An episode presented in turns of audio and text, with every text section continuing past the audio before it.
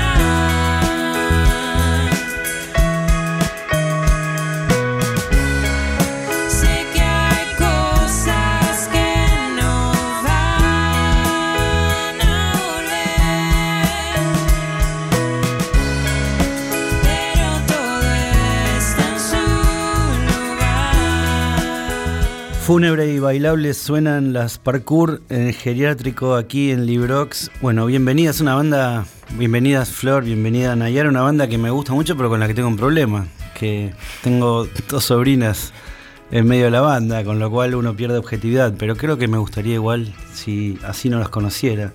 Eh, es muy lindo lo que hacen, tienen muy buenas composiciones, buenos instrumentistas, la base rítmica se la va a querer afanar, se los aviso todo el mundo, son buenísimas. ¿Cómo llaman las bateristas y la bajista? Eh, Cande y Juli. Cande y Juli son una masa. Sí, son una genial. Ah, eh, está buenísima la banda porque están ensambladas sobre esa base rítmica que va caminando. Pero además tienen a Nayara Volpe componiendo, a Flor Manigot componiendo y ahora se sumó Ani Guerra, con lo cual sumaron tres voces hermosas, excepcionales, con lo cual tienen un potencial tremendo, chicas. Así que bienvenidas, pero bueno, vamos a ver cómo hacemos para, para que el sueño se, prolongue. ¿Cómo están? ¿Bien? Bien, todo muy tranquilo. Bien, calor. ¿Cómo hicieron para soportar el no ensayo cuarentenista? Y fue muy triste, pero nos fuimos tipo arreglando de alguna manera. Empezamos primero tratando de, de componer temas por WhatsApp. Por suerte, Ani y Nai ya tenían una placa para grabar, yo me compré otra y Cande empezó a usar baterías electrónicas, Juli se grabó con una olla y tipo así fuimos tratando de armar temas. Pero bueno, o sea que lo usaron productivamente. Teníamos ahí un documento, no, un documento no, un drive. Claro. Íbamos tirando todo ahí eh, y activando más en las redes, más que nada, porque no teníamos manera de materializarlo. El mundo se pasó a las redes. Ok.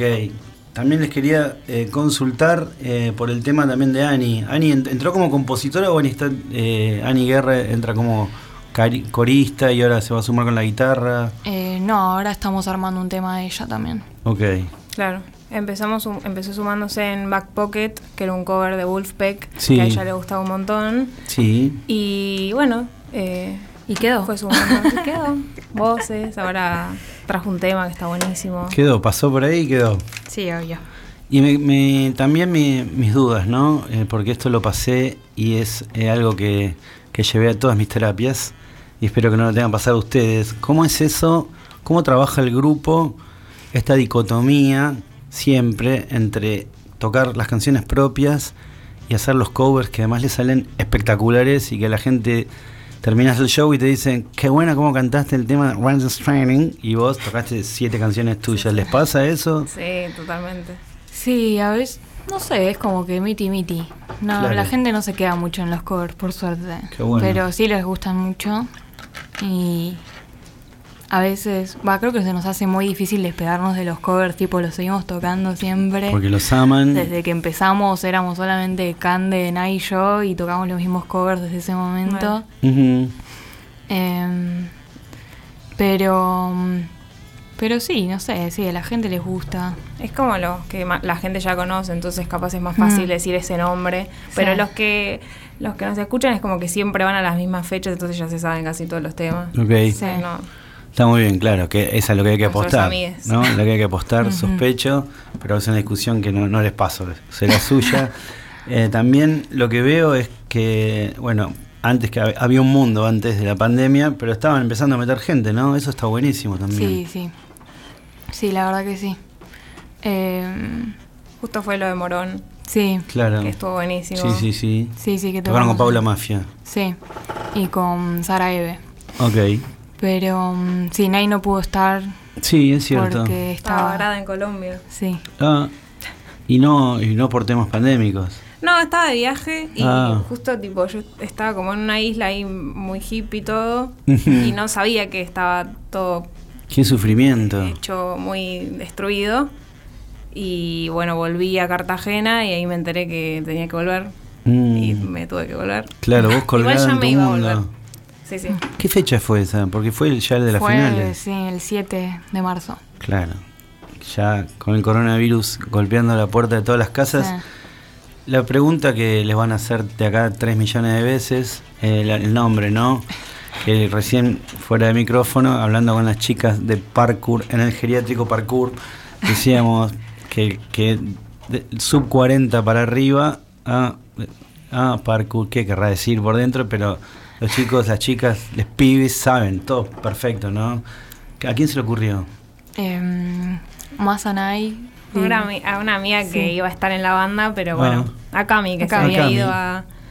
Se había ido de viaje y un día en mi, en mi casa estábamos, habíamos terminado un cumpleaños mío, estábamos ahí en la cocina, ya eran como las 7 de la mañana, Ah, y me empezó a contar una anécdota de que nosotras cuando íbamos a Lesea, íbamos a un geriátrico a, nada, a estar con les Sí. abueles. Sí. Y ella era muy hiperactiva, entonces se subía a todas las mesas y como que cantaba todo. Y nada, yo le dije, hiciste, estaba haciendo parkour en el geriátrico. Ah, y fue como a una bandita indie que se llame parkour en el geriátrico. buenísimo.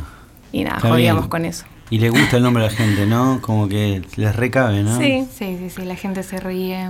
Claro, Casa del Está bueno. Toque. Está bueno. La gente del público al que ustedes apuntan. Es como no es tan en serio como, no sé. No sé, tampoco pintaba poner un nombre así como súper... Claro. La lúgubre luz.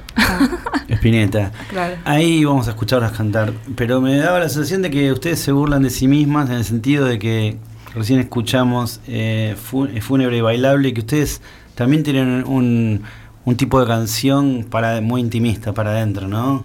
Muy como que les recabe esa onda, esa onda más reflexiva y también les cabe la otra, pero van a están pensando en poder eh, digamos armonizarlas, que te- abarcar las dos cuestiones.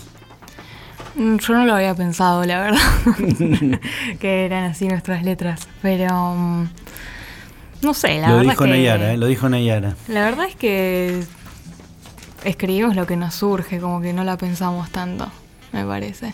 ¿Cómo se llevan con los libros? Yo sé que, bueno, Flor, porque es mi sobrina, eh, estudia psicoanálisis, o sea que ya estás obligada a leer.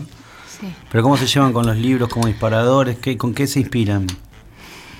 Bien, em, me gusta más eh, la ciencia ficción.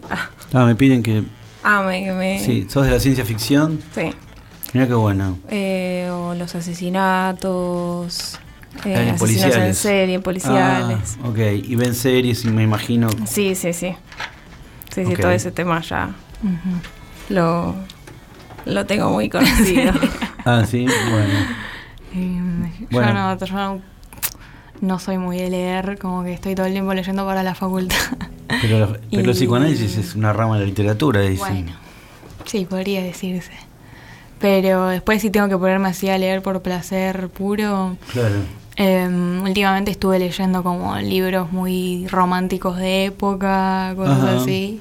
Y después muchos libros de cuentos. Ah, por ejemplo... Y mm, el que me habías regalado vos. Ah, Lucía Berlin. Lucía Berlin, sí. Mira qué linda. Bueno, bueno, quiero escucharlas. Porque están acá con dos guitarras, algo que, que no sucede hace meses. Así que están con las dos guitarras. ¿Qué, qué quieren cantar? Em, Vamos con colectivo. dale. Van con Colectivo. Colectivo es una canción, bueno, no, no, no, no les gusta que ande quién la escribió y eso. Pero es medio ciencia ficción, podría decirse, ¿no? Y es como que mm, la letra la escribí antes, tipo como hace un montón, o sea, mucho antes de hacer la canción. Como un relato. Sí, Me acuerdo. cuando estaba estaba muy enamorada de Facu, de mi Ah. novio, y, y no sabía si él gustaba de mí. Ah, Y nada, habla como un, un poco al principio de como una situación medio de ensueño eh, y de cómo ahí puede suceder lo que yo sí quería y después en la realidad bueno. no. ¿Te lo encontrabas en el colectivo? Bueno, No, Ah, bueno, cantala, cantala. Son las parkour en el geriátrico aquí en Librox.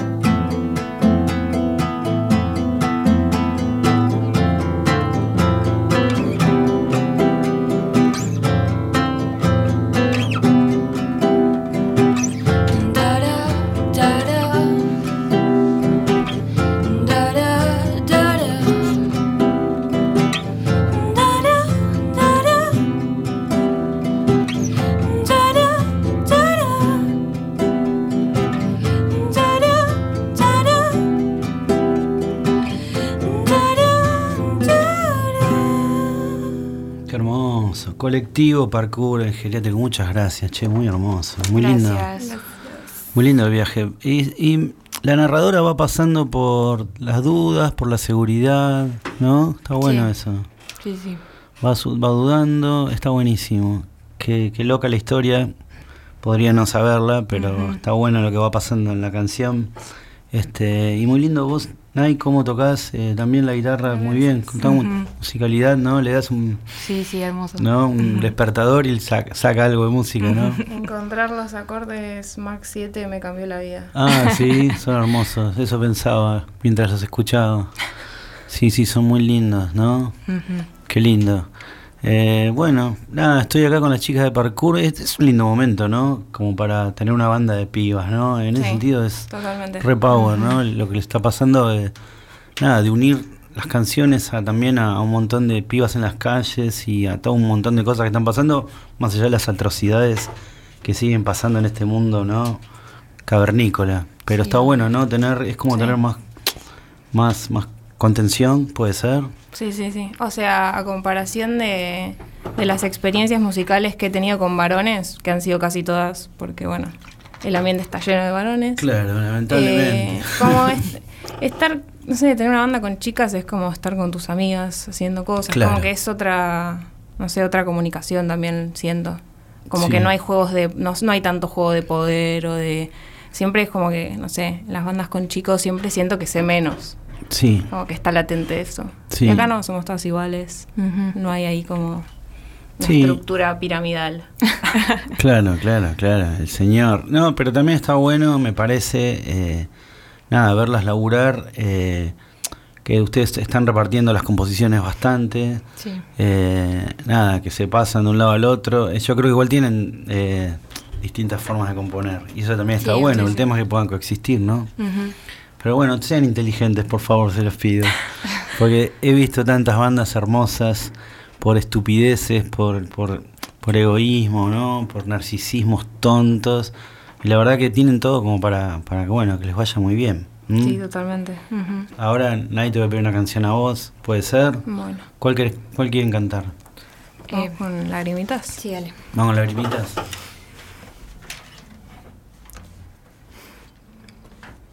¿Empiezo? Dale. Ahí estamos, los acordes.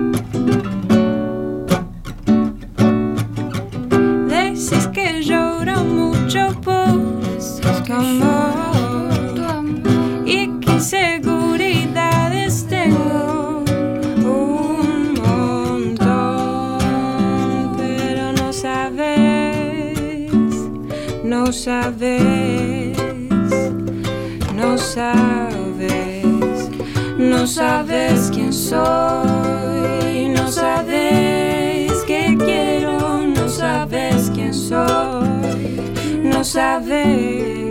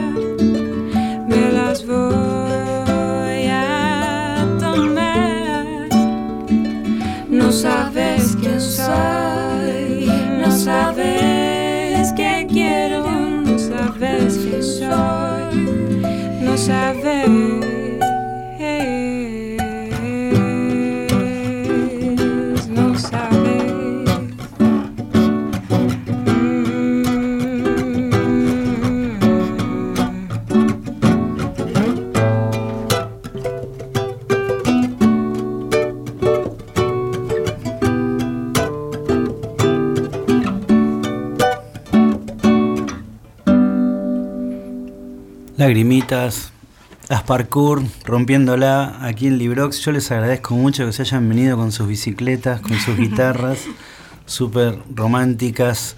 con las violas ahí a, a venir a cantar, a tocar y a apelar acá en vivo. Che, muy lindo lo que hacen. Gracias. Bueno, les deseo lo mejor. Gracias por invitarnos. Sí. acá. No, hermoso. Yo las, las llamé la primera vez, pero era todo un quilombo con la pandemia. Sí, obvio. Pero bueno, de a poquito se fue aflojando un poquito la cosa. Así que les agradezco mucho.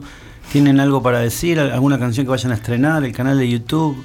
¿Algo para Eh, vender? Volvimos a ensayar en Judba. Ah, así que estamos ahí dándole. Sí, un gran lugar, la verdad. Y nada, viendo próximas fechas con lo que se pueda, con el protocolo, pero por ahora no. Yo creo que en Judo van a tocar pronto, ¿eh? Sí, sí, estamos viendo la de tocar para 90 personas con el protocolo que se Sí, habilitó alcohol ahora. en gel, después la segunda cerveza agarrate, pero bueno. Sí. Tenemos, en el Instagram vamos a estar publicando igual si tenemos alguna fecha o algo, que es arroba parkour en el geriátrico. Ah, ok. Eh, pero bueno, eso. sí. Bueno, les agradezco mucho que hayan pasado las parkour en este día, en minutitos nomás. Vamos a hablar con Martín Sarielo acerca de Charlie García, que ayer se cumplieron 30 años la salida de Filosofía Barata y Zapatos de Goma. Muchas gracias, Nay, Flor. Bueno, la mejor para A ustedes. Rulo. A vos. Librox, con Rodrigo Manigot. La música y las letras, espalda con espalda y en el mismo bote.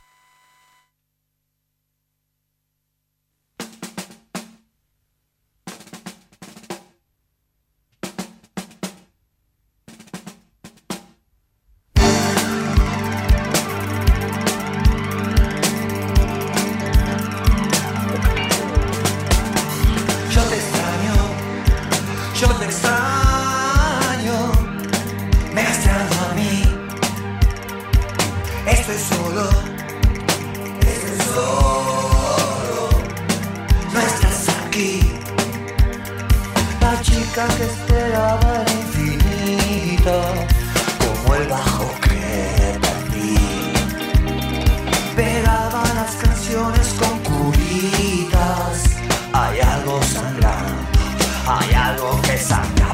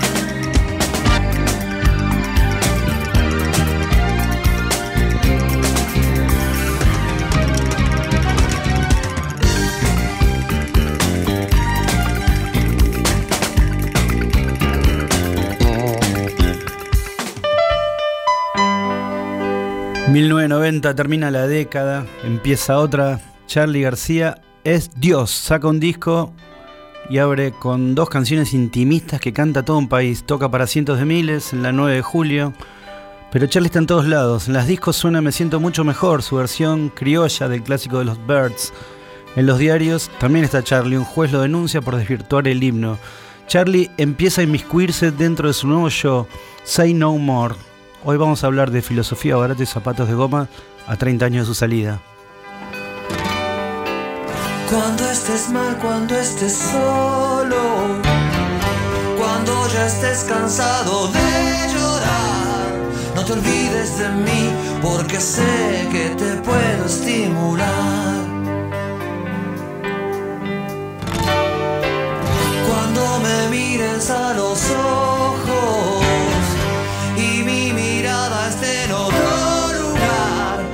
te acerques a mí porque sé que te puedo lastimar.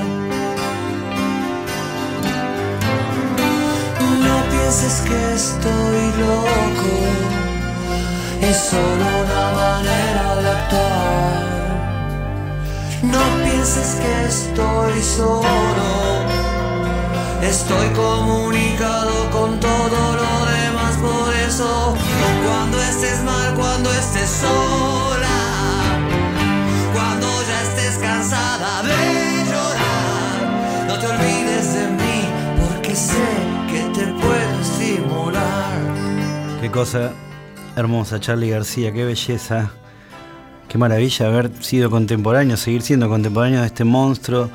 Martín Sarielo es periodista, es escritor, publicó ensayos y también libros de cuentos. Sarielo es marplatense, también es autor de esa especie de disección tema por tema de No Bombardeo en Buenos Aires. Un muy lúcido análisis del disco yendo de la cama al living. Bueno, Martín, estás del otro lado. ¿Cómo estás acá, Rulo, Rodrigo, en Librox? Bienvenido. Hola, ¿cómo estás, Rodrigo? Muy Gracias por bien. Todo bien. Bueno, no, quería primero arrancar preguntándote qué es para vos en tu vida, cómo, cómo te llevas con filosofía barata y zapatos de goma, sabiendo que sos una de las personas que más sabe de Charlie García. Eh, yo creo que el que más sabe es Roque Di Pietro. Ah, Creo ok, que bueno. A Roque Di Pietro no le gana a nadie. Estás ahí en el top, Eh, estás en el top 5, ¿no? no, no, no creo.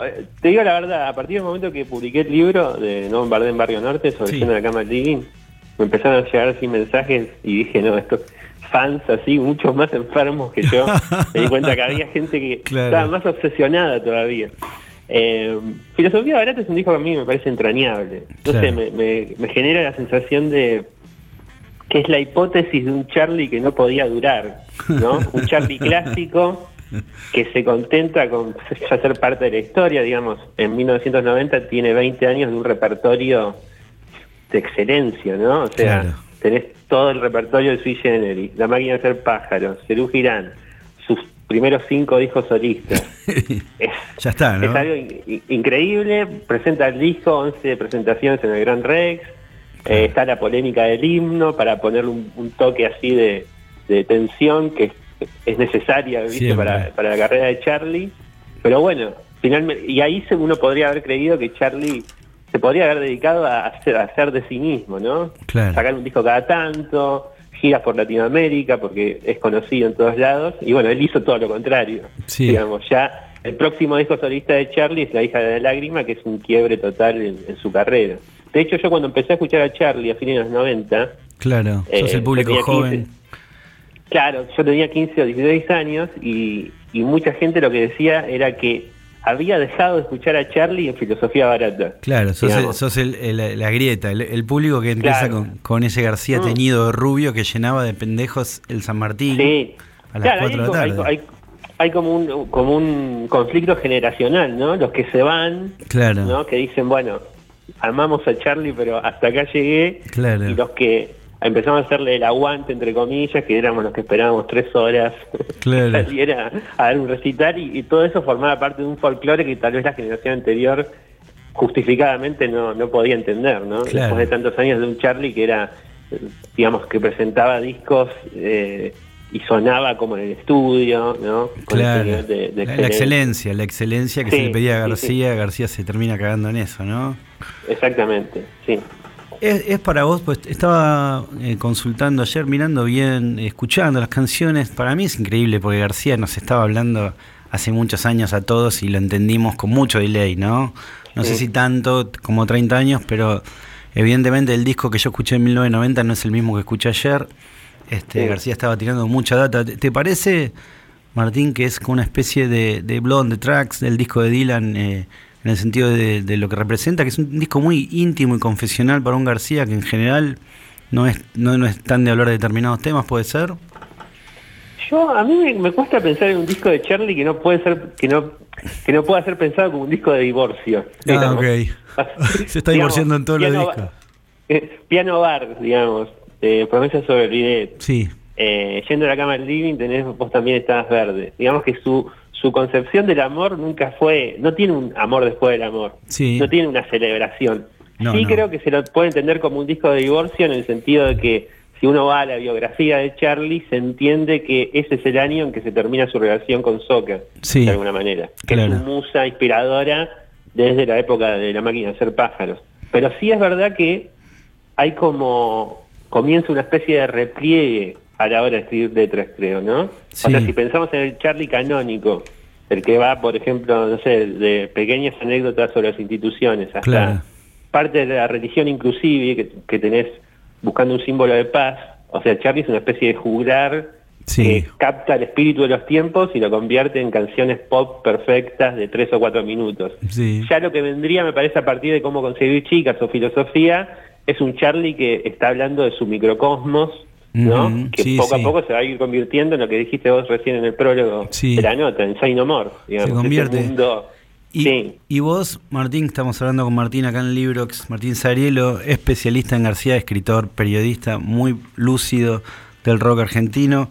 ¿Estás convencido para vos, eh, Martín, de que este es el último disco y que Say No More empieza en La hija de la lágrima? Porque hay, podría haber un debate, un congreso sobre eso. ¿O La hija de la lágrima es, es el primer disco de la etapa Say No More o es el último del, del- del otro Charlie? Y no sé, es como que me preguntes si Dios existe, porque, digamos, Claro. viste, las discusiones sobre Charlie, digamos, la no. conversación infinita es la, la conversación sobre Charlie, Sobre y creo que ah. esa de cuándo empieza la etapa Say No More. No, no, pero, pero es interesante. Yo, para mí, la hija de lágrima todavía tiene restitos. Sí. Tenía eh, de- del Charlie. Y tenés Chipi Chipi, tenés, digamos, temas un poco más eh, normales, siempre entre comillas, ¿no? Claro. Eh, pero sí se puede entender que es como el, el embrión, la hija de la lágrima, de lo que, lo que vendría después. Al mismo tiempo yo creo que eh, ta- tal vez ahora ya se entiende que toda la obra de Charlie es como un, un gran disco, una gran Claro. canción, ¿no? Sí, sí, Eh, Y que sin una cosa no existiría la otra. Es verdad. Tal vez a muchos fans de Charlie les queda como una nostalgia, ¿no? De ese Charlie que termina aparentemente en filosofía barata. Claro. Eh, pero bueno, si no hubiese hecho Say No More no sería Charlie. Quiero decir, eh, Sí, sí. él sí- creo que siempre tuvo que ponerse en situaciones como al borde, ¿no? Eh, eh, arriesgándose, eh, y de hecho arriesgándose de la manera que lo hizo en, en, en Say No More, que digamos presenta el disco Sí. ante un teatro ca- semivacío y está casi dos horas, digamos, del 97 al 98 Charlie empieza a tocar en Júpiter, ¿no? Sí, en lugares sí, chicos, o sea, el músico más grande de rock argentino de repente se convierte en un músico under. Espectacular. Sí, yo pensaba, si me pasaban tantas cosas por la cabeza, probablemente eh, mi, mi sensación también, y hay el, el tema reloj de plastilina, que ahora te, te voy a mostrar una versión que seguramente conoces, pero que me resultó muy interesante. Me da la sensación de que es un García que, que por ahí lo que no se le perdona es eh, que haya querido seguir siendo joven, mientras los demás Sí. envejecíamos, ¿no? Sí, Eh, y me sí. parece como que en este disco lo que yo notaba, está, se nota en clave, si querés, a veces más, a veces más, m- más explícitamente, está la separación, está por supuesto la cosa tóxica que empieza a aparecer Sí. incluso más explícita, pero también está este ensayito sobre el tiempo. A ver, le voy a pedir a Juanma si puede pasar esta versión her- hermosa de, seguramente la conoces, de reloj de plastilina.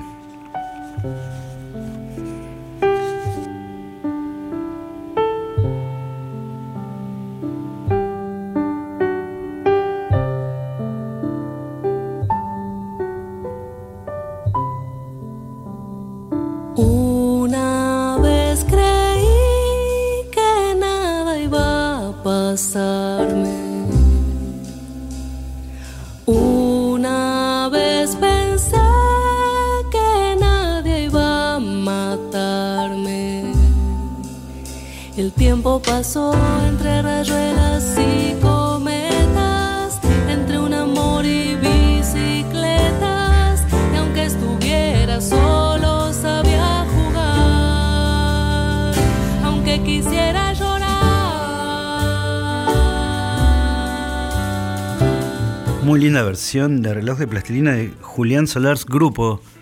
No la conocía, no Ah. la conocía, no, no. Mirá vos, no, me Conocía pareció. una de Fantasmagoria, Ah, que hicieron hace un tiempo, ¿Y qué tal? de reloj de plastilina. sí, es acá- un- como un clásico oculto de Charlie, ¿no? Como, es que tiene eso, este tema que Sí. por ahí se te pasó de largo. eh, es un, un en- enorme ensayo sobre el tiempo. También asoma por ahí el García de los. El García más progre que hablando de Rayuela, viste, citando. sí, Habías. Sí. eh, ¿qué, ¿Qué pensás de, de esta canción sobre el tiempo? Sí, yo creo que también aparece en, en filosofía barata la, la autoconciencia de Charlie, la autopercepción de que está cambiando, Claro. ¿no?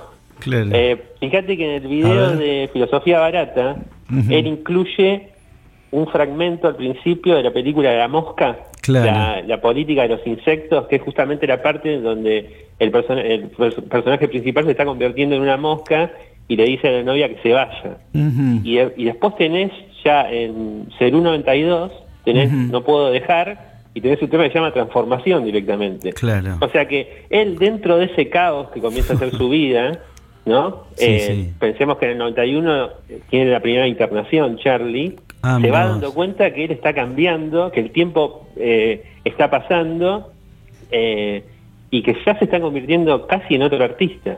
y Mirá el reloj vos. de plastilina creo que es un tema increíble y tal vez sea uno de los últimos temas donde se nota esa ingeniería pop de Charlie de poder articular ¿no? Los arreglos de voces, el riff de piano, eh, esa cosa eh, que tiene mucho de artesanía, ¿no? Sí, Porque sí, tampoco sí. es que suena como un músico bancado por una industria, suena como, como Charlie García. Suena ¿no? Charlie, sí, sí, estamos hablando acá en Librox sobre filosofía barata y zapatos de goma con Martín Sarilo, que te digo que escuchándote eh, me parece que vas a tener que escribir sobre todos los discos de Charlie García. un, un libro por disco. No, es que me parece que corresponde, eh, la verdad que es muy interesante escucharte y, y- y nada, eh, me parece que, que tenés una mirada, como dice Matías Bauso, que va a hablar en un ratito, mirada de rayos X sobre García. Te voy a pasear por otro tema que a mí me sorprendió también. Charlie García, en este disco, Filosofía Barata y Zapatos de Goma, recurre a lo que se conoce como spoken word, digamos, ¿no? Que es, eh, estas canciones más rapeadas, más habladas. Sí. Este, a ver si marcamos, dame un poquito, que curiosamente son como relatos iceberg, ¿no? En la superficie se habla de una cosa, por abajo se habla de otra. Eh, pienso en Nueva York de Lou Reed, que también contaba historias muy narradas, ¿no? De gente como Sí. de Lou Reed hablando. Pienso en Nueva York, que está mencionada en este tema. Bueno, escuchamos un poquito y ahora me, me decís Claro. si, qué, pasó que García incluyó este tipo de canciones en su, su repertorio.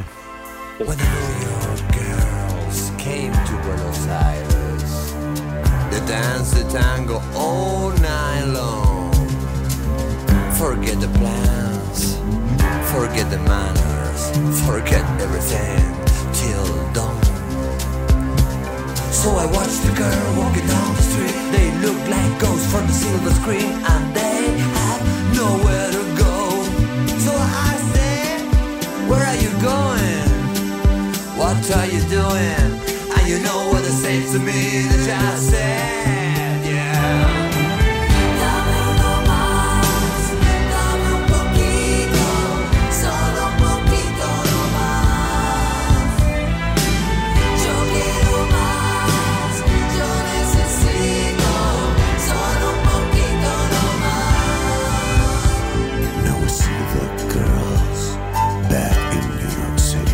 Charlie, acá quién es que rapea, perdón.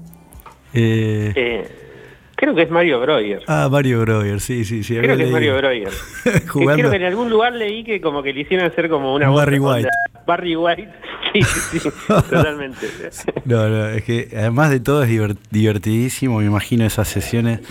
Este, Sí. Bueno, Charlie es un gran humorista, ¿no? También, Claro. o sea, como si no hubiese sido músico podría haber sido una especie de Groucho Marx, un Claro, algo así, me parece. Sí, sí, un tipo divertido en el andar. Te iba a decir, Martín, estamos hablando con Martín Sarielo y Corvino sobre esta obra de Charlie García que cumplió 30 años ayer, su lanzamiento, Filosofía Barata y Zapatos de Goma. Que acá hay un García rapeando y en inglés contando un poco la doble vida de determinadas mujeres neoyorquinas. Nada, me dio la sensación, después está también No te mueras en mi casa, ¿no? Que habla de, de una temática similar, en clave, por supuesto, una clave Sí. muy, muy de los 80, de los 90. Eh, ¿Qué te Sí, pensás sí, que No pasó te ahí? en mi casa, era, eh, al parecer era un tema que había quedado de ese proyecto que hubo entre con Pedro Aznar y Cerati, ¿no? De lo que sería el Tango 3 o, o Ah, algo así. Eh, y después creo que el tema, solo un poquito nomás, a mí me recuerda un poco a Prince, ¿no? También. Claro. Es- un momento que Charlie estaba muy obsesionado con Prince y también ya en, en cómo conseguir chicas está She Just a Woman, ¿no? Claro, es un tema en inglés. Sí, sí. Y de hecho él quería hacer un disco en inglés, ¿no? Y parece Ah, que. Joe Blani, que era productor, le dijo, mejor no. Eh, pero viste que los- en los demos de Charlie, si escuchaste alguna vez los demos de Sí. parte de la religión, él a- arma los temas con, con frases en un idioma eh, Claro. que suena a inglés y es un poco también un poco de sanata ahí. Sí, Eh, y en este caso creo que lo, decidió dejarlo así. Eh, algo que tal vez no, no hubiese pasado en parte de la religión o clics modernos, ¿no? Claro. Dejar un tema medio como inconcluso, que tiene un, un estribillo muy pegadizo Sí, y la letra es un poco ahí eh, in- inconclusa, ¿no? claro. Sí, sí, a mí eh, es uno de los temas que me obsesiona, Martín, te cuento. Tengo Sí. un taller de letras de canciones y eh, Sí. laburamos mucho con los alumnos, re- eh, repensando y todo. Y sí, yo me acuerdo perfecto de un programón que tenían Caparrós y Dorio en Canal Sí. 3 en su momento, donde... El monitor argentino. El monitor argentino, claro. Te estoy hablando a vos, que sos una enciclopedia. Eh, Charlie ahí habló del disco anterior, creo, con Cómo conseguir chicas. Y, Mm. Y cantaba No me verás en el subte con cualquier. con esa con, con ese idioma que es más inglés que español, pero que tampoco es inglés, ¿no? Sí, el, el Guarechol. Claro, show. El Guarechol. sí, sí, te digo que varios eh, Sí. hacen eso. Creo que Fito también tiene Sí, algo sí, así sí. de, de armar los- primero los temas con, con ese idioma inventado y, y después ponerle una letra. ¿no? Sabés que tengo un amigo que me contó que encontró el lobo suelto, cordero atado eh, en su momento. eh, Sí. eh, también en inglés por Sky. Sí. Por Sky. Sí. Y que después. Creo que el indio lo dice en el libro con Ah. Figueras, en las conversaciones, creo que creo que ahí dice algo así, como co- cómo armaba los temas y dice más o menos lo mismo que, que Sí. decía Charlie en esa época. Sí, yo, yo creo que se percibe eh, cuando vos componés en ese en ese estilo, digamos, de, de primero bajar como una melodía en inglés y después castellanizarla, yo creo que estás privilegiando la melodía. Pero bueno, es, también es Sí. objeto de debate en Mm. bares, a deshoras, Mm. y acá el entrevistado sos vos. Y lo que yo te quería preguntar, para dejarte libre, eh, hay una canción que me parece que es muy del viejo Charlie. Me gustaría escucharla con vos y que vos me digas si a vos te parece esto. ¿Puede ser? Dale. Dale.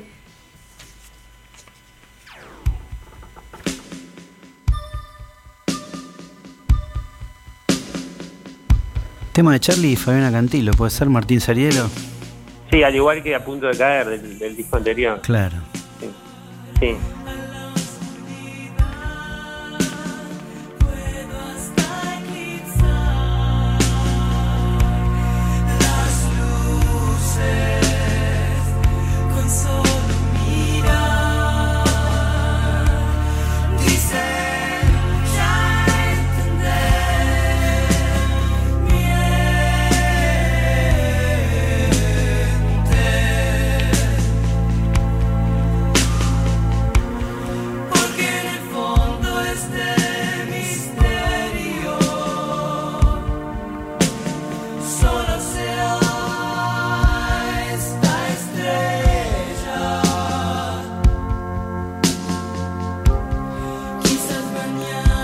Hermosísima canción, ¿no? Sí, terrible, muy buena. Yo, eh, es- probablemente la hayan compuesto en, en la misma época, 89, 90. Ujú. Creo que Fabián Cantilo contó también alguna vez, ¿no? Que se juntaban ahí con Charlie en el piano y ella iba haciendo la, la melodía eh, o la letra, una cosa así como una simbiosis entre los dos. Y hay, hay unos videos, ¿viste? De, Claro. de cómo fue grabado Filosofía Barata, que están los dos ahí, Charlie dando indicaciones de cómo tiene que cantar, o le dice a Zamalea cómo tiene que tocar la, la batería. Una Es dictadura. Sí, sí, sí. A mí me impresiona, Martín, en este disco hay un García que eh, habla de tiritar en, en el frío, ¿no? Solo en descalzo en la terminal, ese tipo de cosas. Sí. Me- hay, hay también un, un García diciendo yo te extraño, yo te extraño. Sí. Este, hay, un, hay como un tono confesional del disco, ¿no? Eh, Sí. Fuerte, ¿no? Todo el mundo tiene penas, pero yo ya extraño hasta tus problemas. Ah, bueno. Dice en un momento, ¿no? Extraordinario, Eh, claro. Sí, como, como cierta. Como mostrarse un poco vulnerable, ¿no? claro. Eh, sí, sí, sí, acá creo que tenía que ver con lo que, con lo que estaba pasando y con lo que iba a pasar también, creo, a lo largo de la década. Mirá vos, te dejo una pregunta colgado para, para tus fans de García. Eh, ¿Y Say No More con Soca al lado sería posible? Y, bueno, Soca creo que se va ahí, ¿no? Claro, claro. Eh, por lo menos en la, en la biografía de Ma- de Marchi, incluso Soca está cuando se presenta a Seinomor, en esas presentaciones accidentadas. Claro. Eh, bueno, esa es una, una pregunta, es una contrafáctica, vaya Claro, uno a saber, claro, ¿no? claro. Pero, pero bueno, Say No More- digamos, el disco Say No More, eh, ahora uno lo escucha y no, no parece tan extraño como en su momento, creo, ¿no?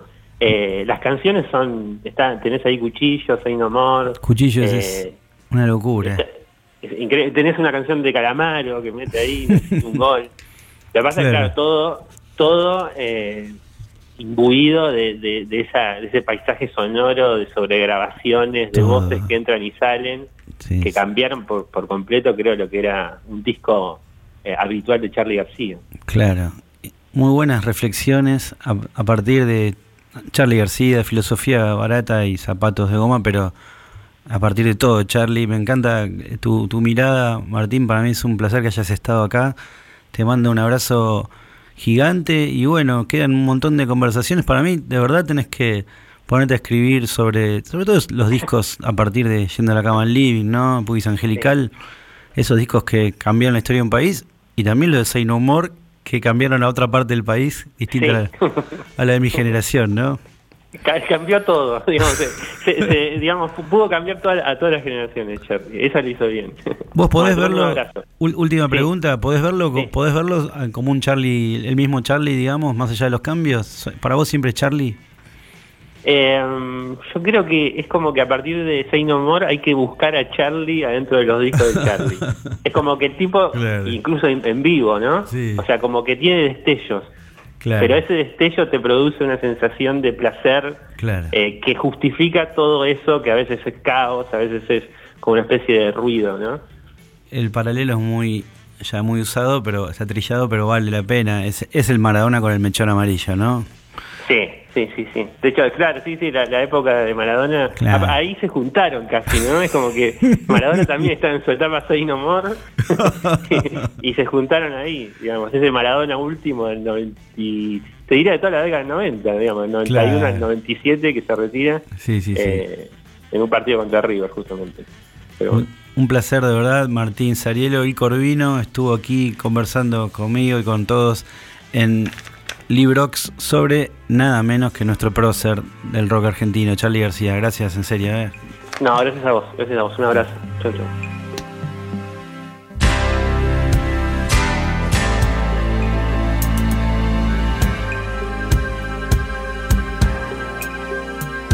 Conozco un empleado que fue muerto de pena, enamorado de las sirenas. El cine de mi barrio ya me mostró la escena, no vi tu alma y quería tus venas. Y en este torbellino donde nada importa, me sentí aliado y te perdí. Pero vi tus ojos y hasta comí la arena, quise quedarme pero me fui.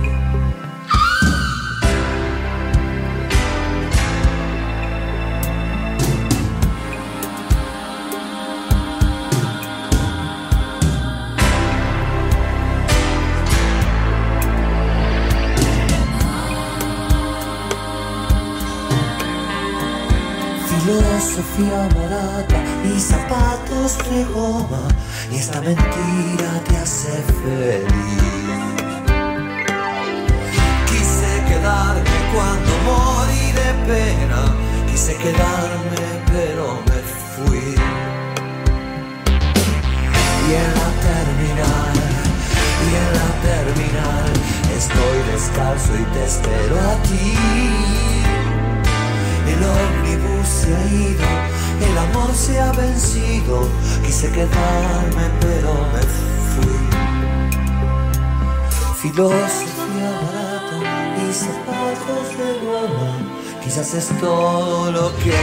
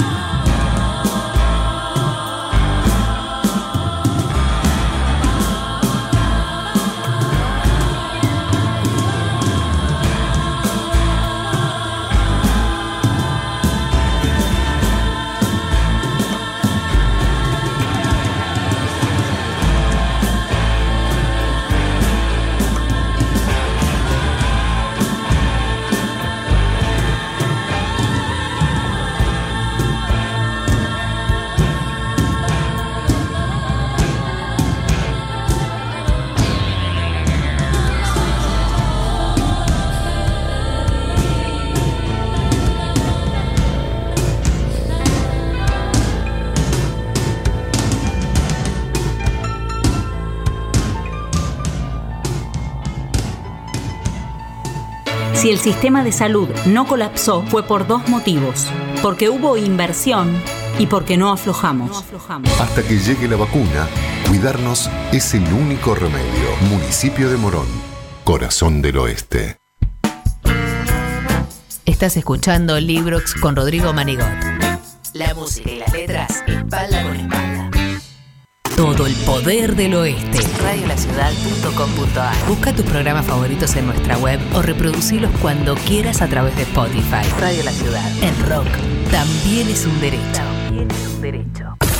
Cinco Esquinas, productora audiovisual. Cinco Esquinas, productora audiovisual. Productora audiovisual. Filmación, fotografía y diseño profesional. Ofrecemos un servicio de alta calidad. 15 años, bodas y todo tipo de eventos. Todo tipo de eventos. Transmisiones streaming. Realizamos transmisiones streaming en calidad HD, con equipamiento de última generación y con un personal altamente capacitado. Comunicate 5 esquinas productora arroba gmail.com o a través del 15 54 90 35 16 15 54 90 35 16 Filmación, fotografía y diseño profesional. Somos la productora líder en transmisión streaming y eventos en zona oeste. 5 esquinas productora audiovisual. Porque hay momentos en la vida que son únicos e irrepetibles. Radiolaciudad.com.ar Decir las cosas por su ritmo. Coronavirus. Para prevenir, Hay que estar informados. si tenés o tuviste coronavirus, ¿cómo saber que te curaste? Antes de darte el alta a tu médico, requerirá de dos tomas de muestras respiratorias, separados por al menos 24 horas cada una de ellas, las cuales deben ser negativas, ambas. No obstante, no te vayas a ningún lado ni tengas contacto con nadie hasta no tener resultados firmes, en donde te den negativo y te digan que no posees más el coronavirus. Si tenés el alta médica y salís, siempre debes llevar tu kit de higiene y continuar manteniendo los cuidados necesarios. Cuidémonos entre todos, porque estar informados es prevenir. Descarga nuestra app desde Google Play o App Store. Desde Google Play o App Store. Buscala como Radio La Ciudad de Ituzaingó. y lleva con vos las 24 horas la radio streaming más escuchada del oeste. Más escuchada del oeste. Radiolaciudad.com.ar La batalla cultural está en marcha.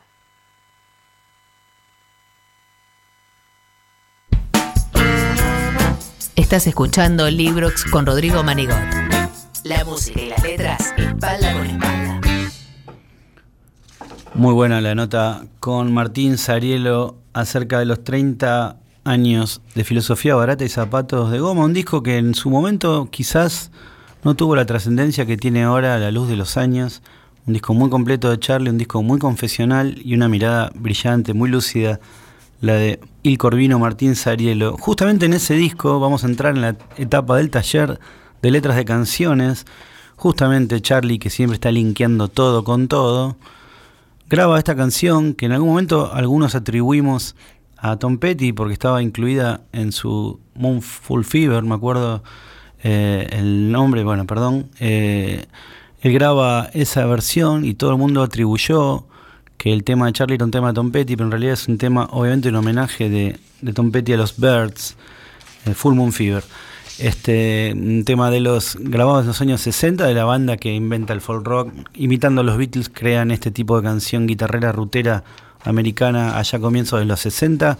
Justamente entramos al taller de las letras de canciones con esta consigna que nunca falla a la hora de escribir canciones y también de escribir libros. Hoy Matías Bauso se va a sumar a, a la lista de, de invitados, va a hablar sobre los libros inspirados nada menos que en separaciones. Para arrancar con la tanda de canciones y separaciones, esta canción de los Birds.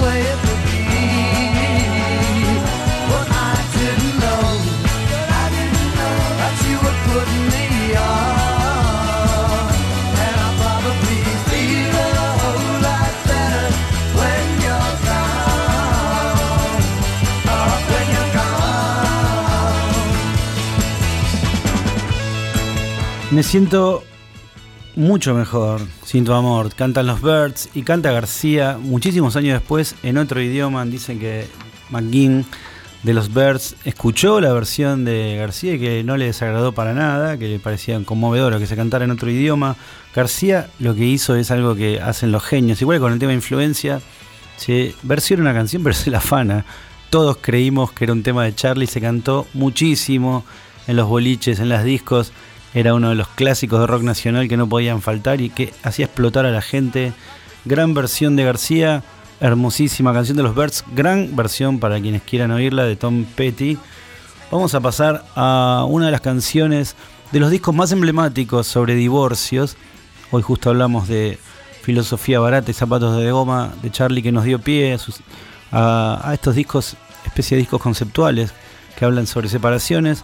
Vamos a hablar de un disco que se llama justamente Sangre en las pistas, Blood on the Tracks, de Bob Dylan. Un disco que todo el mundo dice que Bob Dylan compuso para su mujer Sara, menos Bob Dylan, claro.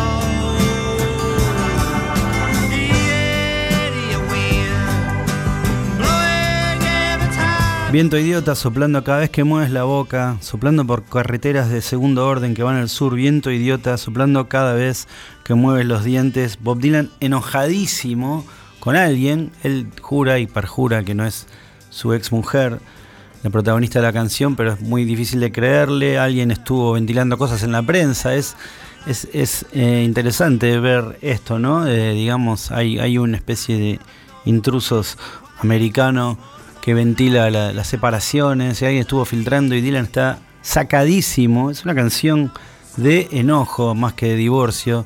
Es una canción escrita con mucho odio, aunque al final Dylan, vamos escuchando un poquito más de Viento Idiota, de su, uno de sus discos mayores, Blow on the Tracks.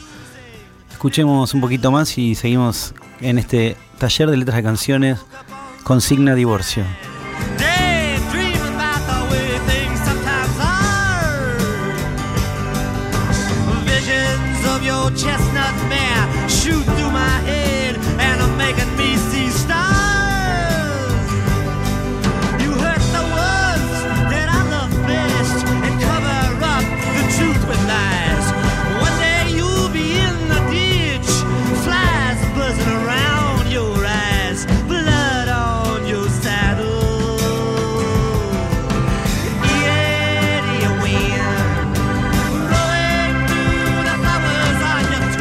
Fue gravedad lo que nos hizo bajar y destino lo que nos separó. Tú domaste al león de mi jaula, pero eso solo no fue bastante para cambiar mi corazón. Ahora está todo un poco patas para arriba. Es evidente que las ruedas se han parado. Lo bueno es malo, lo malo es bueno. Cuando llegues a la cima te encontrarás abajo de todo. Ladra Bob Dylan en su inmortal Viento Idiota, Idiot Wind del disco Blood on the Tracks. Canciones inspiradas en ese momento donde el mundo se parte en mil pedazos, canciones de separación. Seguimos con este clásico rock argentino.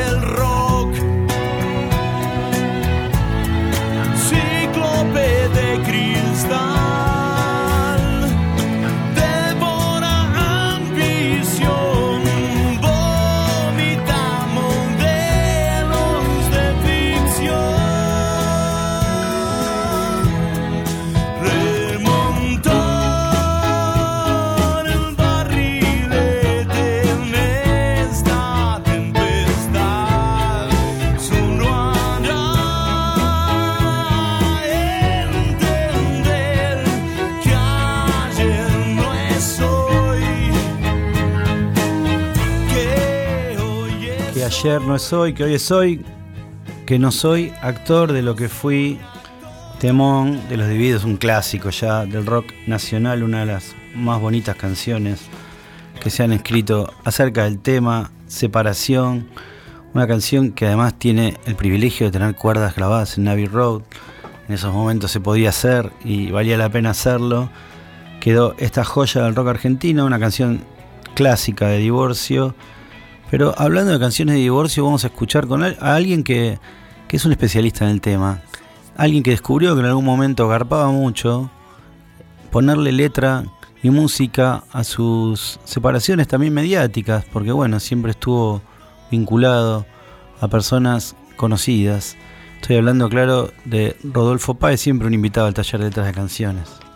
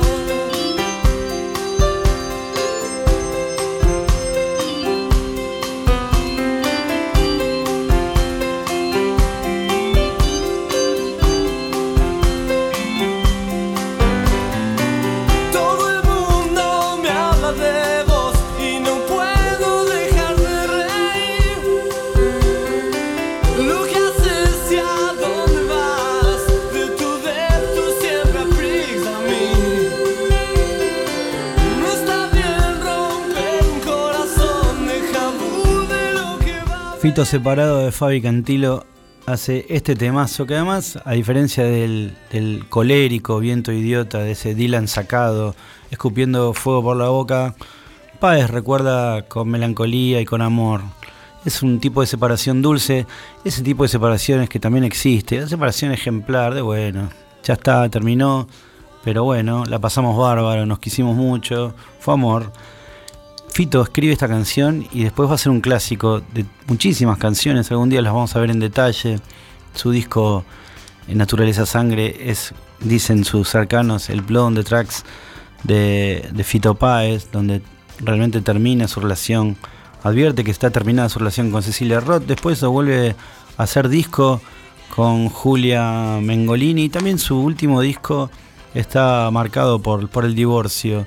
Fito Páez le pone letra y música a su divorcio. Fito Páez ha sabido exprimir y conseguir muy buenas canciones de su experiencia.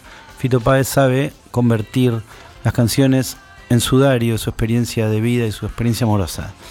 Seguimos, vamos a pasar a las chicas, a ver qué dicen ellas. Por supuesto, siempre los hombres diciendo lo triste que estamos desde el tango, que hablen las mujeres, por favor.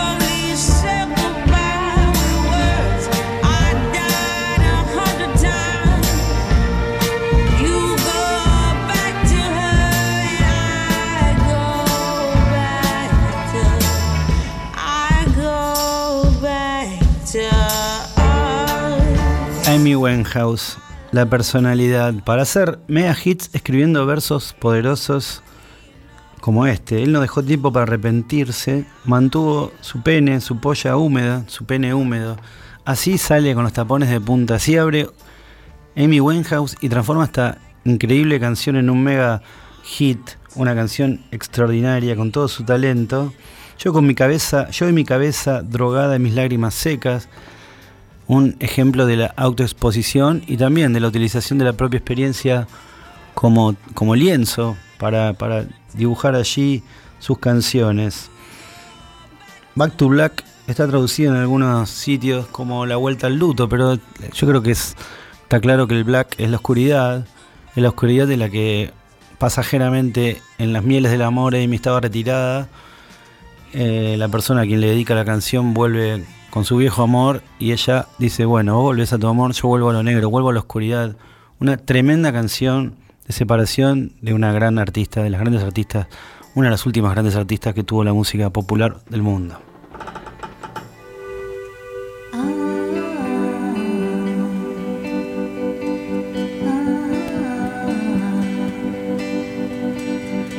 Si va a ser así, prefiero renunciar. Que echar siempre a perder la paz por una fantasía. No voy a cumplir tu sueño en el romance. No creo que el amor sea igual a una historia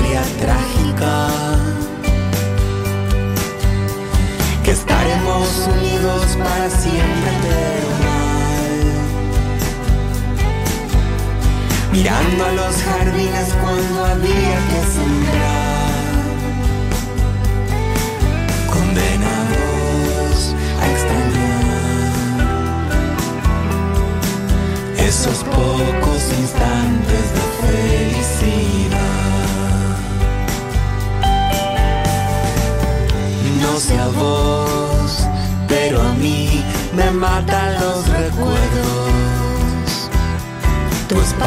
Desapareciendo en aquel subterráneo. Y la noche más hermosa del planeta. Cuando abrazados caminamos las calles de mármol. Y ahora lo recuerdo y parecía tan genial. Después del episodio de locura o de maldad. Condenados a extrañar esos pocos instantes de felicidad. Condenados a extrañar esos pocos de felicidad. Como todo lo que hizo Rosario Blefari, todo tiene una belleza superlativa. Este disco de los mundos posibles, el dúo que armó ella con Julián Perla, es uno de los discos más bonitos, más lúcidos, más conmovedores que hay acerca de una separación en lo que es la canción de rock argentina. Estrictamente quizás no sea rock, pero es rock. Rosario Blefari es rock, está clarísimo, pop. Y Los Mundos Posibles grabó este disco de siete canciones temático, disco temático, disco basado en la consigna que hablamos hoy, que es la de los divorcios. El divorcio como, como una posibilidad de inspirarse y también de reflexionar acerca de, de la herida recientemente abierta. Eh, una maravilla de disco muy recomendable, el de los mundos posibles, el disco que grabó Julián Perla con la inolvidable y preciosa y lúcida Rosario Blefari. En un ratito nomás va a estar Matías Bauso, el escritor, el periodista, el especialista, la biblioteca ambulante Matías Bauso, nos va a hablar, hablando de divorcios, de cinco libros, su top 5 de libros sobre separaciones, en un ratito nomás. Librox, con Rodrigo Manigot. La música y las letras, espalda con espalda y en el mismo bote. Que todas las personas que se enferman estén atendidas no es un milagro, es porque decidimos no aflojar. No aflojar. Hasta que llegue la vacuna, cuidarnos es el único remedio. Municipio de Morón, corazón del oeste.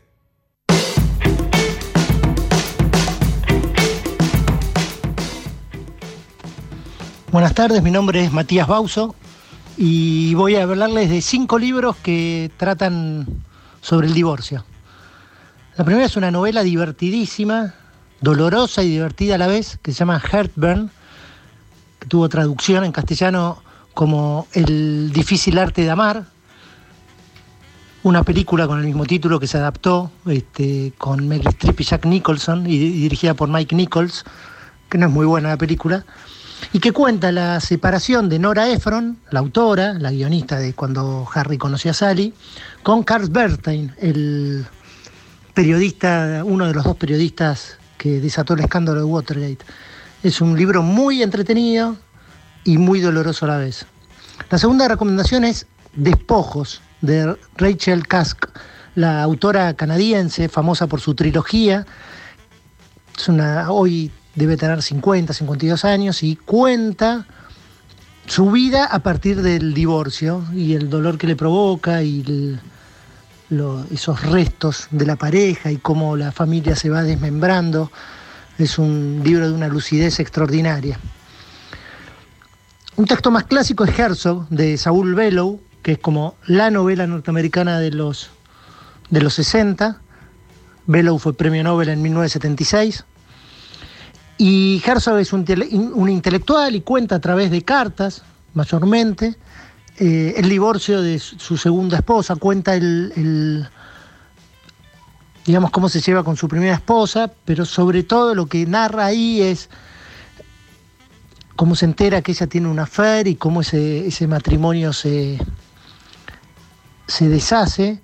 Y está muy bien construido lo que pasa con ese intelectual, con ese hombre de raciocinio y, todas esas cosas que no puede ma- manejar de los sentimientos y de la frustración y de la, humillación.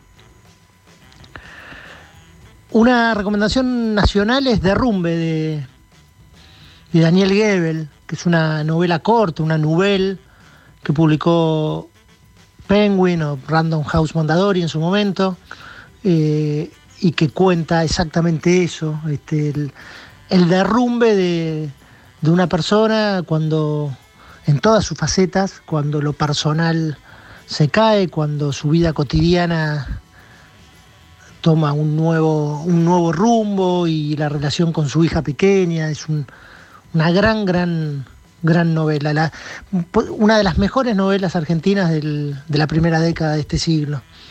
La última recomendación es doble, es El Delfín o Cartas del Delfín de Robert Lowell. Robert Lowell, un poeta extraordinario norteamericano, uno de los mejores poetas de la segunda mitad del siglo XX, que estaba casado con la escritora Elizabeth Hardwick y se separan, él tiene un affair con, con una escritora inglesa, con una arist- aristócrata inglesa y escritora, la, la deja y publica el libro de poemas El Delfín, un- unos años después de su separación con Hardwick,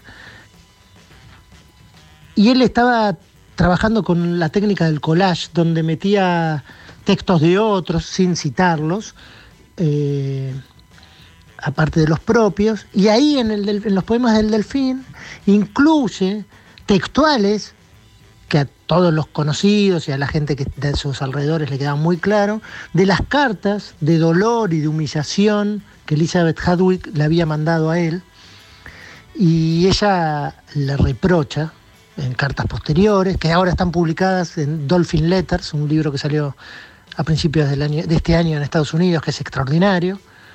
Y una de las cosas que le dice Elizabeth Hardwick es, el arte no vale tanto.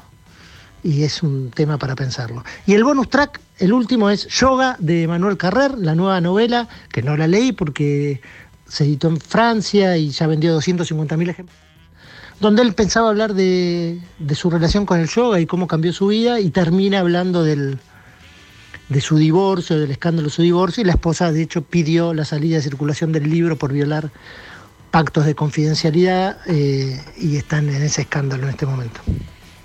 Muchísimas gracias, Matías Bauso, periodista, escritor, tallerista, eh, editor, todo, un, un hombre de las letras. Eh, una biblioteca ambulante se dice que tiene en su departamento alrededor de 10.000, quin- entre 10.000 y 15.000 volúmenes. Algún día tendremos que ir a verlo. Se, se está hablando de una competencia mano a mano con la gente de La Mancha.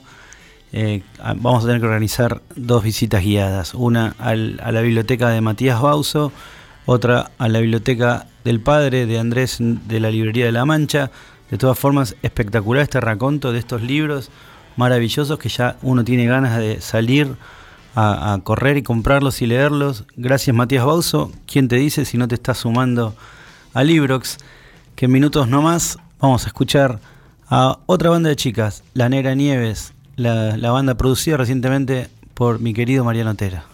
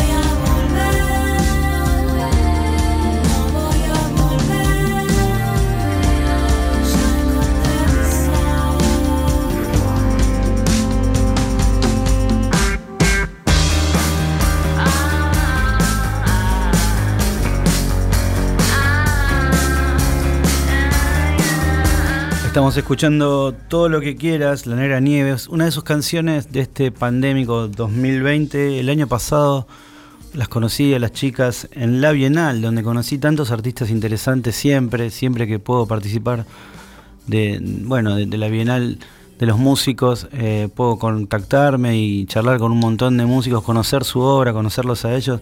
Conocí a Luciana, que es una de las siete miembros, tengo entendido ahora de Negra Nieves, estás del otro lado, acá Rodrigo Manigot, ¿cómo andas? Hola Rodrigo, así es, ¿cómo estás? Muy bien, ¿y vos? Muy bien, muy contenta de, de que me, hayan, me hayas invitado a tu programa. Pero por favor, un placer, uno se- no se olvida de esas cosas, eh, la onda de, de ese taller tan lindo, fueron cuatro horas, pero a mí fueron muy, muy fructíferas y, y conocerlas y, y bueno, saber que estaban en ese mismo momento, igual que yo en ese momento, ¿no? De casualidad, trabajando con Mariano Otero en su disco. Sí, Y te- voy a tener que preguntar, porque La Negra Nieves hasta Mariano Otero era una banda de funk y de soul, pero uno ingresa, escucha las dos canciones nuevas que adelantaron de su próximo disco y dice, opa, ¿qué pasó acá? Me imagino lo que debe haber sido ese, ese congreso de La Negra Nieves debatiendo con Mariano Otero. sí, sí, le- Mariano solo pudo lograr eso, es otra banda. Eh, si, si escuchás, eh, sí, con tanta, tanta gente, ¿no? Claro. Eh, y hacíamos algo eh, bastante diferente. Este, mm, en nuestro primer disco no, no, no fue producido por alguien ajeno a la banda, sino que lo, lo producimos nosotras, Sí. este, y, y más ligado al funk y al soul, una, una primera aproximación a, a esos estilos y, después nos fuimos encontrando un poco más en lo que queríamos hacer y, Mariano lo supo ver enseguida y bueno, no- nos revolucionó literalmente y bueno, acá estamos con una nueva propuesta.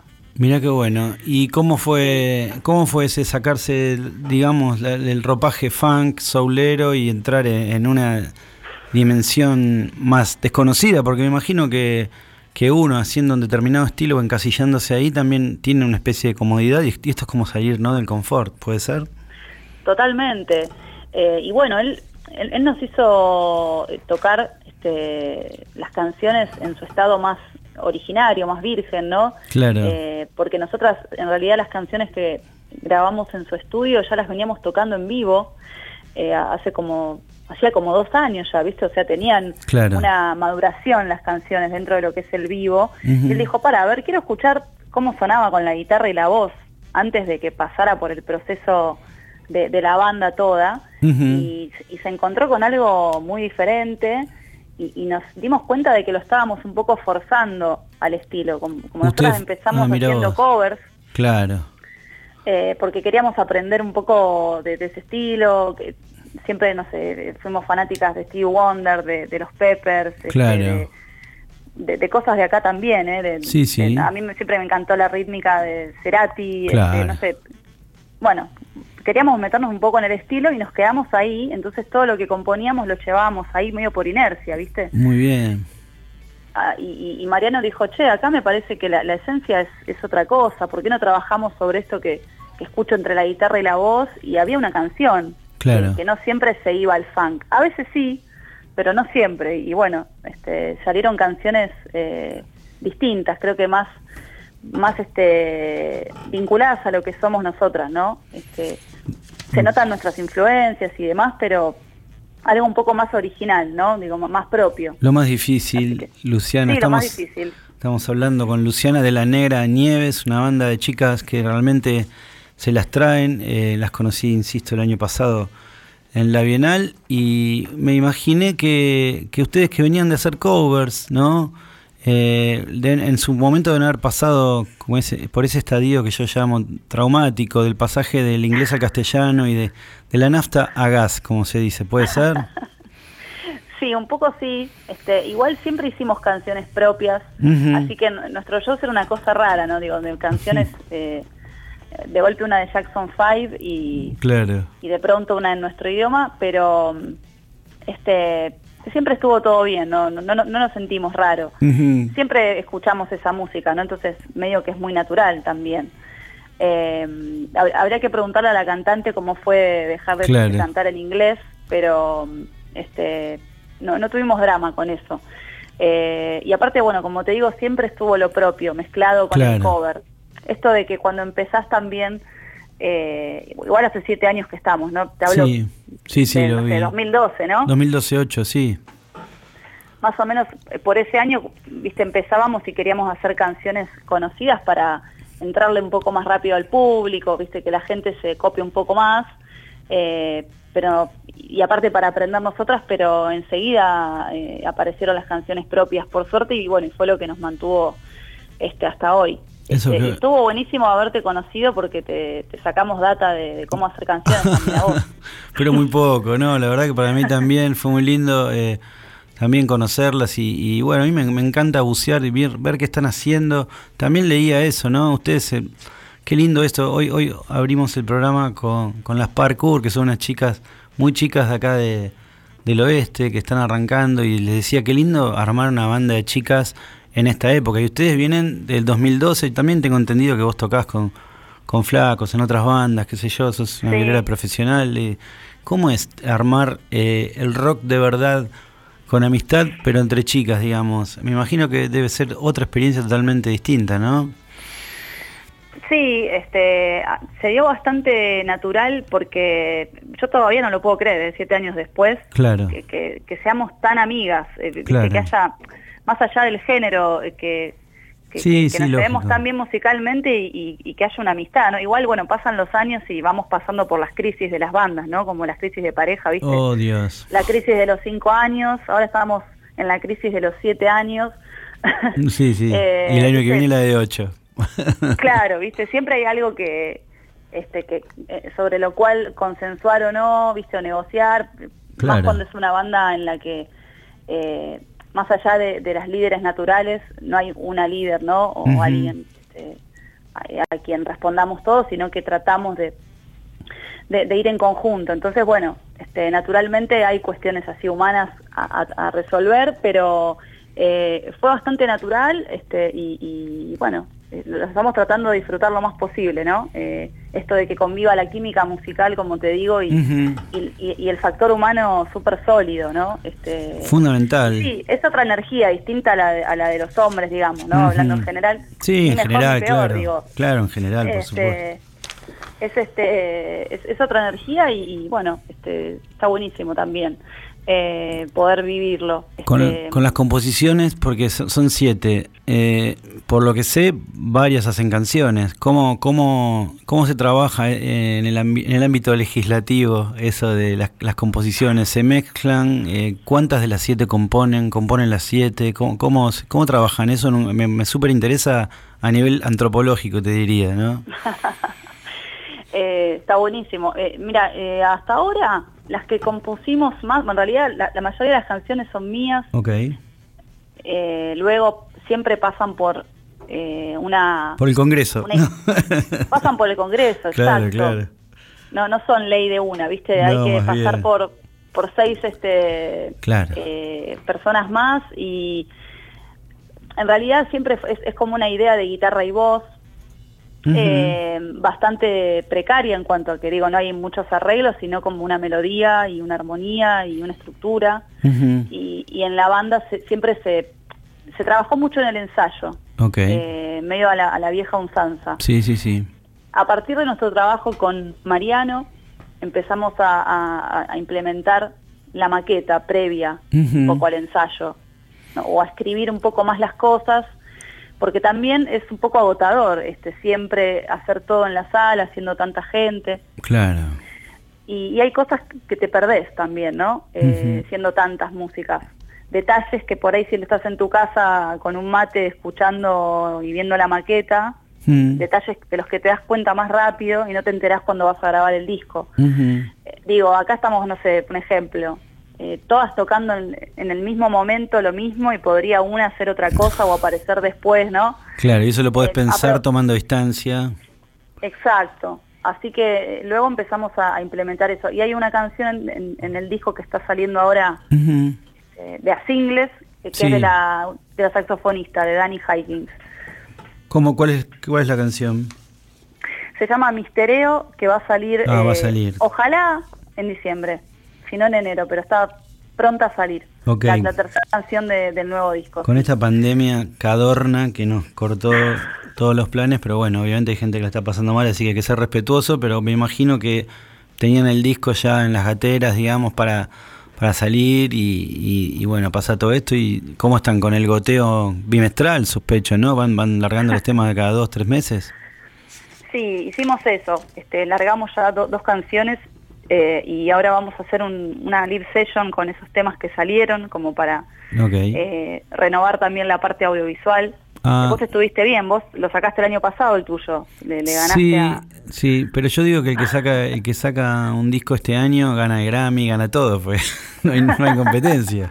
No saca nadie, estamos todos guardándonos para el 2021. es verdad, es verdad. Sí, bueno, ahora viste que también medio que se usa un poco eh, sacar de a singles. Claro, sí, sí, y después volvió. eso tra- se transforma en un disco. ¿Cómo era antes? Eh, claro, exacto. Es verdad. Este, así que estamos en esa, son siete canciones y este año, bueno, como te digo, saldrán tres y el resto eh, el año que viene. Sí, este, estamos arañando las paredes, pero no queda otra más que adaptarse. No queda otra y lo lindo es que tenés algo para mostrar cuando todo esto pase y mientras tanto, estoy hablando con Luciana Torfano de las Neg- La Negra Nieves. Está del otro lado, hay un mensajito que mandó alguien a quien yo quiero mucho, pero a ustedes también. A ver qué dice. A ver. Bueno, trabajar con las chicas de La Negra Nieve es una experiencia muy hermosa. Todavía está en curso porque estamos trabajando en las mezclas del disco. Este año de pandemia nos, modificó a todos el calendario. Y fue un proceso muy interesante porque siempre trabajar de productor con una banda es distinto a, trabajar con un solista, porque hay muchas voces que escuchar, hay muchas eh, eh, cuestiones, direcciones diferentes eh, que se juntan en una, pero que son visiones diferentes y hay que tratar de escucharlas a todas y entender el promedio que se está haciendo.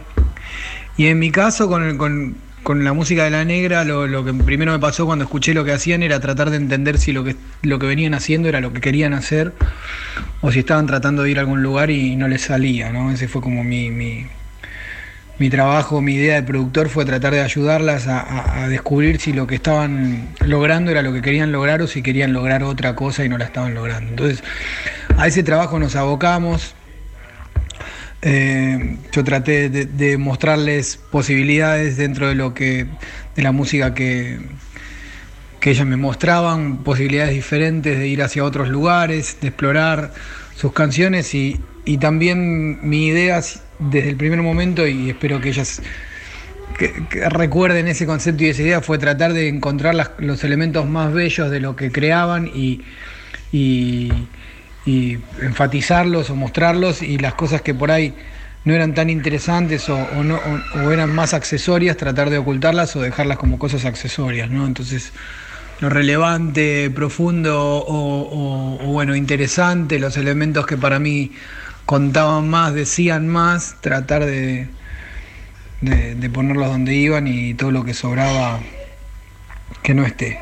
Así que a ese trabajo nos, dedicamos y trabajamos con bastante tiempo, más de un año, y logramos pasar de una música que, había a, otra que me parece que, que por, lo que fuimos hablando es, como ellas se sienten más representadas y encontraron eh, un lenguaje más propio, que es el que siento que tienen estas canciones de este disco, un lenguaje propio de, de las chicas y, y por ahí no algo tan genérico como lo que, como lo que, como lo que yo había encontrado cuando, cuando nos conocimos. Me- Realmente me parecían mucho más originales que, que- que lo que me estaban mostrando y nos abocamos también a reforzar y encontrar esa, esa originalidad que me parece que es lo que brota ahora de su música nueva.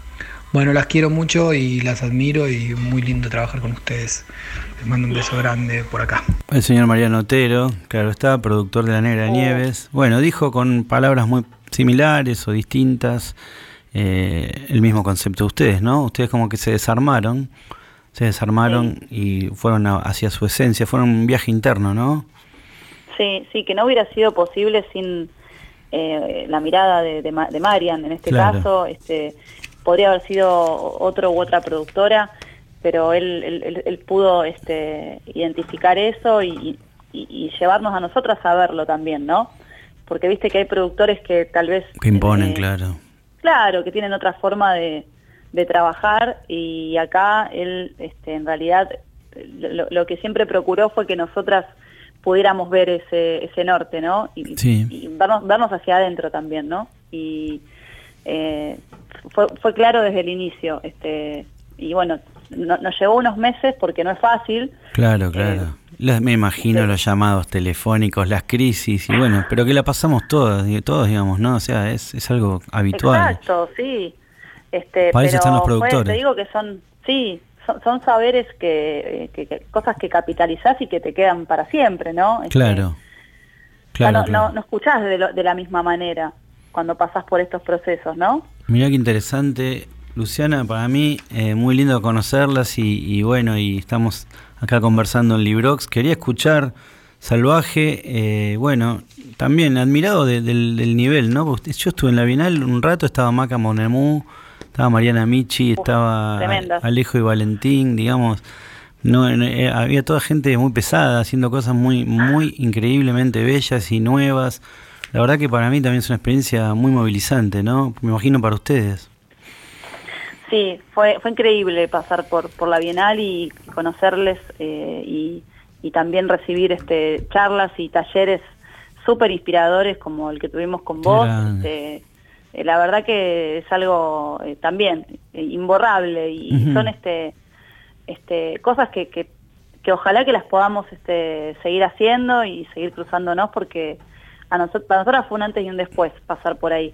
Este, así que bueno, gracias por, No, por gracias. este, habernos invitado también a y darnos este lugar en Librox. Por favor, un un beso gigante para la Negra Nieves. Nos vamos con, Aguante. con Salvaje, ¿no? Salvaje producido por Mr. Mariano Otero. Un beso gigante, en serio. Otro para vos. Lo mejor eh, para Rodri. ustedes. Igualmente para vos. Bueno, gracias. Un abrazote.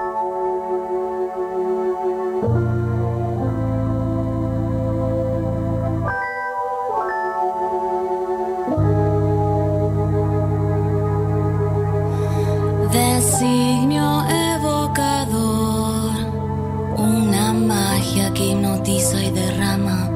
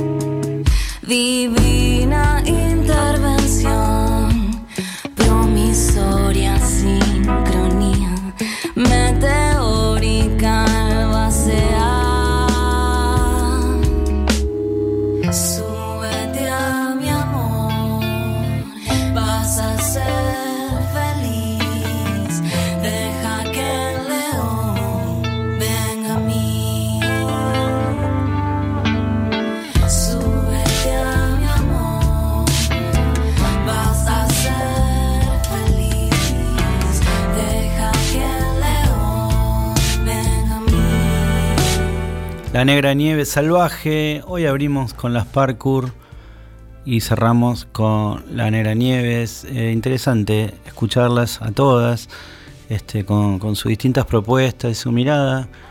Me llevo esa imagen de que debe ser más sencillo este, tener un grupo de señoritas, de chicas, perdón que utilice estas palabras en estos momentos, que sé que están de modé, pero yo acostumbrado a los hombres, al rock y esa cosa eh, macha, tonta y, bueno, nada, me pareció interesantísimo en- encontrar otro tipo de energía, otro tipo de vincularse con la música y con las personas. Eh, estamos aprendiendo todos, estamos en Librox, en un ratito nomás te digo quién va a estar la próxima semana aquí. Disfruta Morón, una aplicación muy simple en la que vas a poder saber en tiempo real y antes de llegar cuánta gente hay en cualquier plaza de la comuna. Ahora podés elegir a dónde ir y disfrutar sin riesgos. Disfruta Morón, disponible en Play Store. Municipio de Morón, corazón del oeste. Librox con Rodrigo Manigot. La música y las letras, espalda con espalda y en el mismo bote.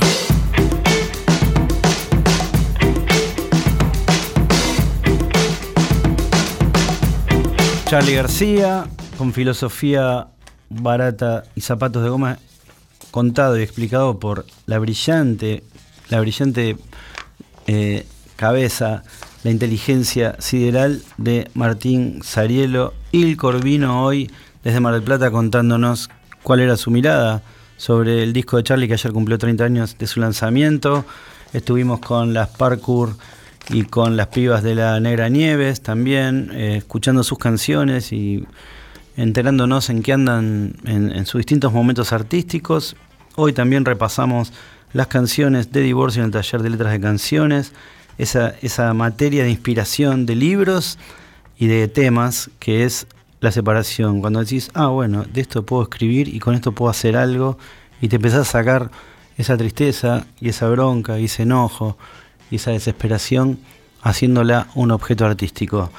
Ha sido Librox hoy de martes 17 de noviembre. El próximo martes, si todo va bien, porque esto nunca se sabe, pero es probable que por aquí en Librox tengamos el especial de Iván Noble. Especial Iván Noble, mi, gran amigo, mi hermano de la vida, prometió venir acá a visitarme al radio de la, de la ciudad, Radio de la Ciudad acá en Ituzaingó.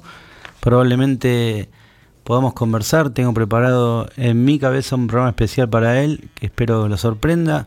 A todos ustedes, muchas gracias por habernos acompañado una vez más en Librox. El próximo martes Iván Noble. Nos vamos, obviamente, con un tema de los caballeros de la quema.